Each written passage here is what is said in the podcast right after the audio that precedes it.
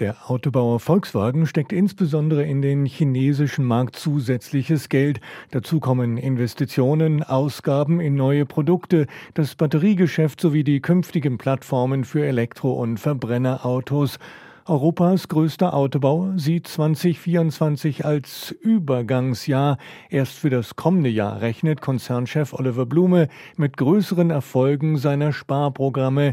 Für das laufende Jahr stellt sich Volkswagen außerdem auf etwas schwächeres Wachstum ein. Daraufhin haben die Aktien fast fünf Prozent verloren. Hingegen ist im DAX die Aktie des Lkw-Bauers Daimler Truck allein heute an einem Tag um fast 20 Prozent nach oben gesprungen. Im vergangenen Jahr wurde dank Preiserhöhungen ein Rekordergebnis erzielt. Die Dividende an die Aktionäre soll erhöht werden. Damit war die Daimler-Aktie im DAX der stärkste Tagesgewinner und auch der DAX hat sich weiter gut geschlagen mit einem neuen Rekordhoch.